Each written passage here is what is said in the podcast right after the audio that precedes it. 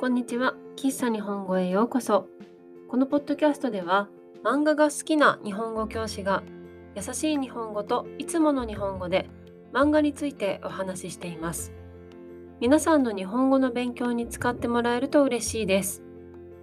今日は、そのビスクドールは恋をするについてお話しします。そのビスクドールは恋をするは福田真一さんによって書かれたラブコメディの漫画です。ヤングガンガンで2018年から連載されています。漫画は全部で11巻です。そのビスクドールは恋をするの主人公は男子高校生の五条若菜です。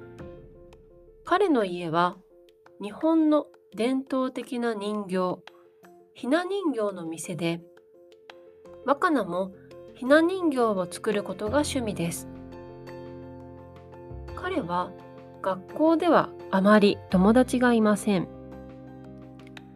ある日、若菜は学校でひな人形の服を作っているところをクラスの人気者のギャル北川マリンに見られてしまいます。そしてそれがきっかけで若菜はマリンからコスプレの服を作ってほしいと頼まれます。そのビスクドールは恋をするは男の子が主人公のラブコメディです。私はあまり少年漫画や青年漫画のラブコメディは好きじゃないのですが、これはとても面白かったです。主人公もヒロインも恋愛よりも大事なことがあります。その大事なことを一生懸命頑張る2人が少しずつ仲良くなっていくところがとても可愛いです。